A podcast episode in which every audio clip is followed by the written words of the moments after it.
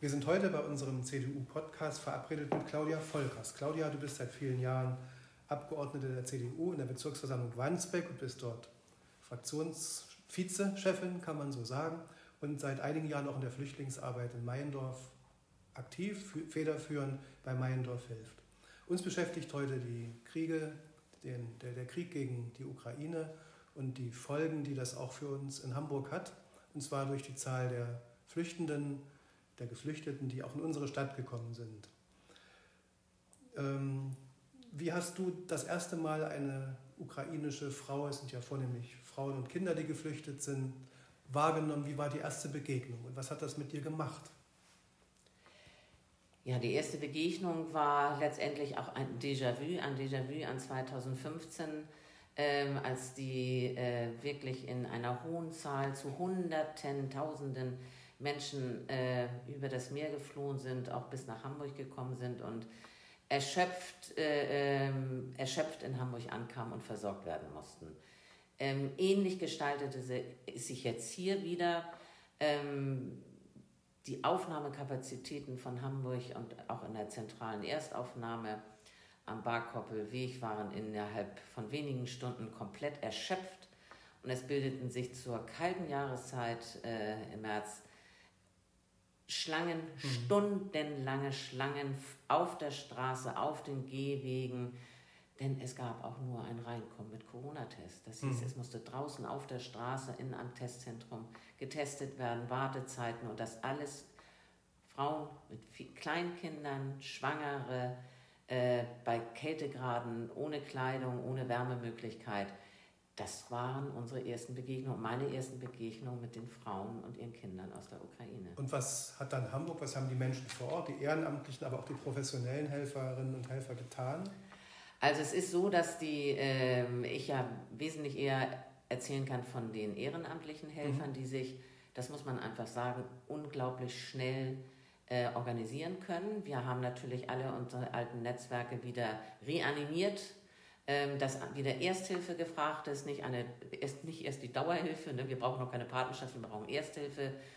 Und äh, es wurde gespendet, es wurde ein Zelt aufgestellt, äh, es wurden Getränke besorgt, es wurden äh, Kleidung besorgt, wärmende Decken besorgt, ähm, damit die Menschen eine kleine Erstversorgung draußen kriegen, weil Sie bekamen ja auch nichts zu essen, bevor sie nicht drin waren hm. in der ZER. Da wurde versorgt, aber vorher hat man vier, fünf. Wer hat da zum Beispiel mitgemacht? Welche Gruppen oder Organisationen oder ehrenamtlich waren? Also Privat, Privatmenschen. Alles Privatmenschen, die ähm, in, also erstmal die in Meindorf wohnen, hm. in Rahlstedt wohnen, Oldenfelde wohnen, ja. ähm, sicher bis auch nach Farmsen, also es ist ein größeres Einzugsgebiet. Ähm, auch da wurden wieder alle möglichen äh, Netzwerke reaktiviert ähm, die schon vor Jahren in der Ersthilfe ähm, zugegen waren und haben mit ihrem Know-how dessen, was kann man so gebrauchen, was braucht man, wie besorge ich das. Wir haben sehr kreative Köpfe dabei, die die mhm. Vorortversorgung ja heute noch machen, der ankommenden Flüchtlinge mit einem kleinen, äh, vorher war es ein Bus von der Bücherhalle, äh, der wurde ausgestattet, dann jetzt ist es ein Anhänger von, ich glaube, Ärzte ohne Grenzen oder so. Und die äh, können da eben halt von da aus diesen Wagen heraus vor der Haustür einen Willkommensgruß für die Kinder geben. Die kriegen mhm. jetzt Rucksäcke mit kleinen Spielzeugen und, und Naschi und was Süßes zu essen. Ähm, ein, ein, ein lieber Willkommensgruß. Mhm. Und ein Ohr. Das ist da Hakeleien oder sehr lange Wartezeiten das gegeben hat. Ist ja damals ja. auch ja. in der Presse gewesen. Ja. Die CDU hat sich äh, dagegen auch geäußert und dazu geäußert. Insbesondere auch Dennis Thering, der CDU-Fraktionschef in der Bürgerschaft, hat da kritisch Stellung bezogen. Äh, das wurde dann ja besser.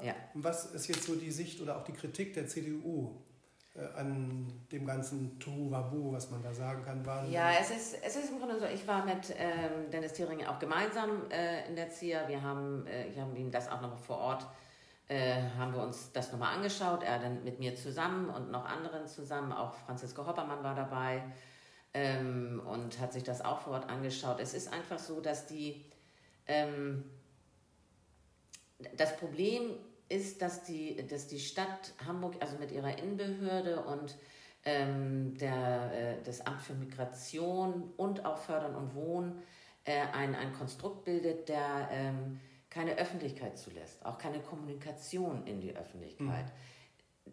Das ist natürlich schwierig, wenn draußen vor der Tür helfend zugearbeitet werden will. Mhm. Die aufnehmenden Menschen, die Menschen im Stadtteil, die die Menschen sehen, die dort ankommen, mit in ihrer Not, möchten helfen. Die können wir nicht wegschicken. Und die sehen Dinge, die möchte nicht, dass niemand möchte, dass man das sieht, dass dieser Mensch nicht gleich eine Unterkunft kriegt, dass der Mensch nicht innerhalb von fünf Minuten äh, äh, ähm, in sein warmes Bett gebracht wird, ne? Mhm. oder dass er keinen Taxischein kriegt, äh, um zu seiner Unterkunft nach Bergedorf ganz von Rahlstedt zu kommen. Das, das soll nicht gesehen werden und äh, das halte ich für falsch, weil es wird ja gesehen. Und deswegen muss das auch kommuniziert werden, damit man das Ehrenamt als ein, ein Bestandteil der Hilfe sieht in solchen Notsituationen. Und dann ist es ähm, sehr, sehr dann ist es bitte begleitet mit ganz vielen Synergieeffekten. Und die Kommunikation ist nicht besser geworden seit den Märztagen oder doch? Doch, doch, sie ist besser geworden. Ja. Äh, weil, aber das liegt immer an den Wadenbeißern im Ehrenamt. Ne? Mhm. Wenn man nicht Ruhe gibt und immer wieder mhm. sagt, wir fordern das ein, wir fordern das ein, bitte reden Sie mit uns, hören Sie uns zu. Wir benennen die Probleme vor der Tür und ähm, Sie benennen uns Ihre und dann schauen wir, wie kriegen wir das rund. Kann man sagen, dass die Flüchtlingshilfe des Senats ohne das Ehrenamt gescheitert wäre? Es wäre keine humane Hilfe mehr gewesen. Mhm. So eine Massenabfertigung vielleicht, ja, ne? Ja, es, wär, es wäre der Stadt gar nichts anderes Sie hätten es nicht geschafft. Mhm. Sie haben es ja nicht geschafft, sonst hätten sie es ja gemacht. Mhm. Na, ne, es kam ja so verspätet erst das technische Hilfswerk dazu oder die mhm. Viel zu spät. Ne, hätte viel, viel schneller sein müssen. Das musste das Ehrenamt tatsächlich. Mhm. Claudia, wenn du jetzt die Gesichter mhm. erinnerst der Menschen, die gekommen mhm. sind, auch der Kinder, was hast du da herausgelesen? Was hast du vielleicht auch gehört? Wie hat dich das emotional berührt oder berührt dich das noch heute auch? Ja, sehr. Es ist äh, eine extreme Erschöpfung. Äh, also die Flucht an sich ist natürlich sehr, sehr erschöpfend. Mhm. Ähm, die Trennung von den Zurückgebliebenen äh, belastet die Ankommenden schwer. Empfinden, sie empfinden ja auch mal ein Stück Verrat an ihren Liebsten, die mhm. dort bleiben mussten, ja. um, um, um, um das Land zu kämpfen mussten aber ja trotzdem ihre Kinder auch retten. Ähm, ganz, ganz schwer. Also sie haben immer die Sehnsucht, nach Hause zu wollen, zurückzuwollen. Also es ist ganz viel Verzweiflung in den Menschen. Und ähm, Verzweiflung, Wehmut.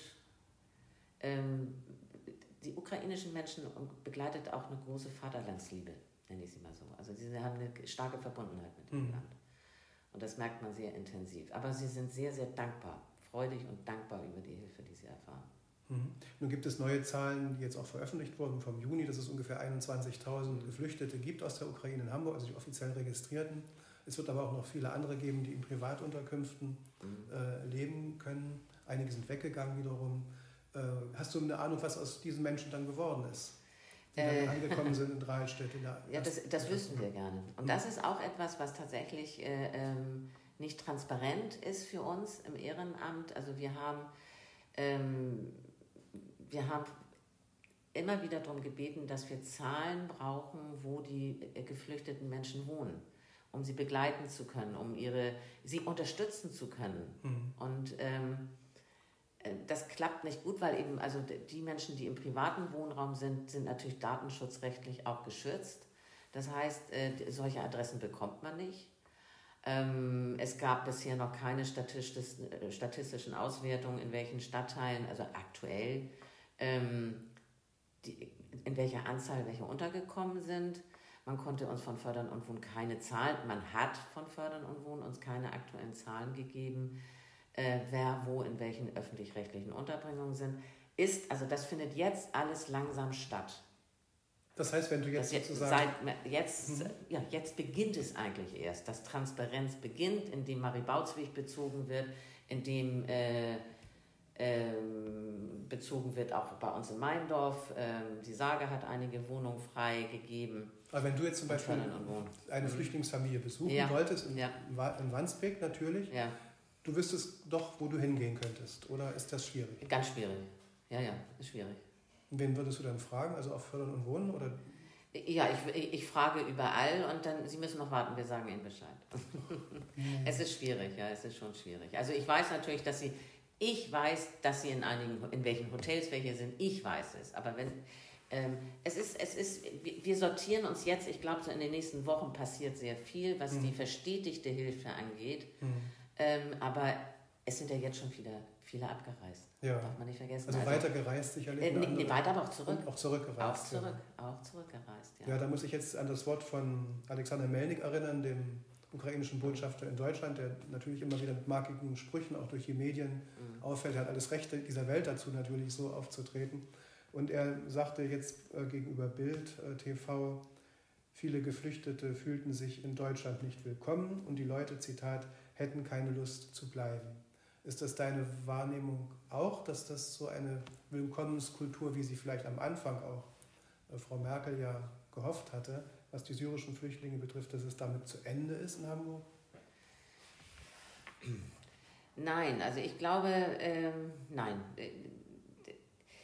Es mag sehr wohl sein, dass äh, viele der ukrainischen geflüchteten Menschen auf Geflüchtete anderer Herkunftsländer stoßen. Natürlich im sozialen Umfeld, auch in mhm. öffentlich-rechtlicher Unterbringung. Mhm ähm, oder auch im äh, Sozialraum schlicht und ergreifend.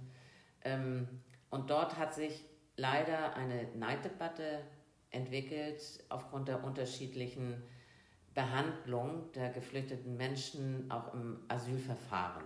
Das sind eben zwei unterschiedliche Dinge, ob man aus der Ukraine kommt, aus dem äh, jetzigen Kriegs, Gebiet oder ob man eben halt äh, noch im Asylverfahren steckt, ob, es, ob man ein Wirtschaftsflüchtling sei oder ein Kriegsflüchtling und so weiter und so fort. Ähm, dieses Prozedere laufen ukrainische geflüchtete Menschen nicht. Und somit kommen sie schneller in anderen Wohnraum. Aber auch da gibt es natürlich gewaltige Unterschiede in der Qualität. Ne, wir haben sehr guten Wohnraum, sehr sauberen, sehr ordentlichen, äh, ähm, vom Hygienestand äh, stand ganz oben angesiedelt. Und dann haben wir sehr prekäre Unterkünfte. Mhm. Und wenn ich als Ukrainer in einer so prekären Unterkunft lande, ähm, dann ist das nicht schön. Dann fühlt man sich nicht willkommen.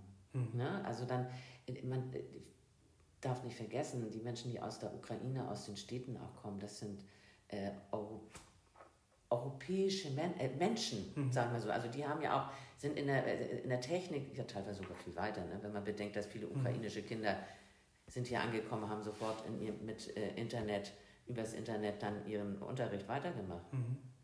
Ne, da, äh, unsere Schulbehörde, ach, wir müssen sie in die Schule haben. Wieso? Die hatten schon zwei Wochen Unterricht. Ja, und es gibt leider immer noch Flüchtlingsunterkünfte ohne WLAN-Anschluss. Das muss man eben So, und das ist unser Problem. Ja. Diese Versorgungslage können wir noch gar nicht mal unterstützen. Da kann die Ukraine kann ferngesteuert beschulen und in Hamburg kann, äh, können die Kinder das nicht empfangen. Mhm. Das ist natürlich ein Hammer. Mhm. Das bemängeln wir ja schon seit Jahren, dass das mhm. die Ausstattung bei, mit WLAN bei Fördern und Wohnen in den Unterkünften ist ja überwiegend Fördern und mhm. Wohnen eben nicht gut ist. Nee, das muss man leider feststellen. Ja. Was will die CDU jetzt noch für die Flüchtlinge tun? Was heißt noch? Was will die CDU machen in Wandsbek? Gibt es da auch noch Ideen und ja, Vorstellungen? Ja, ja also wir sind, ja, ja, wir sind, äh, wir sind dabei, wirklich ein, ein, ein größere Projekte jetzt in Gang zu bringen, auch tatsächlich intensive Patenschaften, äh, äh, Menschen dazu aktivieren, Patenschaften zu übernehmen mhm. in der Begleitung der Integration oder der, des Zwischenaufenthaltes in unserem Land für die Menschen, für die Familien. Ähm, zum Beispiel, dass wir Geld sammeln und dann gibt es eine Starterausstattung für die Wohnung, die sie beziehen können, damit sie sich selber versorgen können. Ähm, ganz, ganz viele äußern ganz stark den Wunsch äh, und haben auch das große, große Interesse, schnell in Arbeit zu kommen. Äh, da muss das, ähm, müssen die Behörden, das ist tatsächlich so, sie tun, sie sind, arbeiten alle, alle am Limit. Auch in Wanzig, das weiß ich. Sie arbeiten am Limit. Aber wenn ich mit dem Lim am Limit arbeiten nicht das Ziel erreiche, einer einigermaßen zufriedenstellenden, zügigen Versorgung, mhm und aufgrund einer nicht zügigen Versorgung ich erhebliche Mehrausgaben an Sozialleistungen habe, die ich ausschütten muss, weil die Menschen nicht arbeiten können, weil sie ihre Dokumente nicht geregelt hm. kriegen, ähm, dann stimmt was nicht. Das ist nicht gut. Sowas muss beschleunigt werden, da muss, also da muss einfach Personalressource anders gedacht werden. Und wer organisiert das bei der CDU dann, diese jetzt verstärkte Flüchtlingshilfe mit den Patenschaften? Gibt's da das machen wir in, in, in Verbindung auch mit unseren Kirchengemeinden. Mhm. In, in, in Radstedt zum Beispiel, da sind alle beteiligt, federführend äh, ist das in der Rogate-Kirche angesiedelt in Meindorf. Ich weiß auch, die Christopher, Christophoruskirche in Großlohe hat ja jetzt auch mhm. ein, ein Welcome-Café eröffnet. Wir haben ein Word-Café in Meindorf. Äh, es folgen jetzt immer mehr, dass mhm. solche Standorte aufgetan werden und da sind wir als CDU aktiv beteiligt, äh, dass wir da auch unsere Woman- und Manpower reinstecken, aber vor allen Dingen auch, dass wir immer den Kontakt zur Verwaltung äh, äh, halten und zu den Fachbehörden, all das möglich machen, was wir politisch mit auf den Weg geben können an Anträgen für unterstützende Maßnahmen. Wir haben ja äh, eine Ressource zur Verfügung, Ehrenamtshilfe, äh, das sind äh, viele Tausende von Euro, mit denen wir, denen die Stadt letztendlich dann auch ähm, Projekte unterstützt. Mhm. Das befördern wir eben halt. Ne? Du bist ja eine Vollblut-Kommunalpolitikerin. Ja. Was hat dich motiviert, auch schon 2015 dich in der Flüchtlingsarbeit so zu engagieren? Was gibt dir heute auch Kraft, jetzt da dich für ukrainische Flüchtlinge, Geflüchtete einzusetzen? Ja, ich denke mal, das bin ich einfach. Ne? Also das hat einfach, das hat was mit mir zu tun, mit meinem auch christlichen Menschenbild äh, äh, und dass ich grundsätzlich Menschen, die in Not sind, helfe und zwar in dem Maße, in dem ich es kann. Mhm. Und wenn ich viel kann, dann habe ich viel zu tun. Aber ich denke, jeder kann ein bisschen. Das wäre, äh, wäre toll, wenn noch mehr ein bisschen leisten, dann kann ich ein bisschen weniger machen. wäre auch schön. Aber ähm, das ist Herzblut, ne? Das ist Herzblut. Das ist so, so, so bin ich halt. Ich bin auch im Ehrenamt äh, immer aktiv unterwegs gewesen und bin auch Trainerin im Verein für Kinder und Jugendliche und Meindorf, äh, wie gesagt, die Stadtteil kommt von Meindorf äh, seit 1999. Ähm, da steht man auch in Verantwortung letztendlich. Mhm. Ne? Du sagst, jeder hat Fähigkeiten und kann ein bisschen einbringen. Ja. Was sind denn deine speziellen Fähigkeiten? Du hast ja eine soziologische ja. Ausbildung. Was hat das dann für einen Einfluss auch auf diese Arbeit? Das hat sehr viel Einfluss auf diese Arbeit, weil ich einfach äh, tatsächlich ähm, gelernt habe, so etwas ähm, sehr fachlich und sachlich anzugehen. Themen, äh, äh, Themen unabhängig, ähm, also ein, ein, ein Sachverhalt zu erkennen, zu analysieren und Wege aufzuzeigen und zu sehen, wo gibt es Wege, um Krisen zu bewältigen. Aber auch immer den Gedanken haben, wie tickt Gesellschaft? Wie ist die Gesellschaft, die jetzt sich in dieser Krisensituation befindet? Ähm, wie ist sie ausgestattet? Was bringt sie eigentlich selber mit? Und wo will sie eigentlich hin?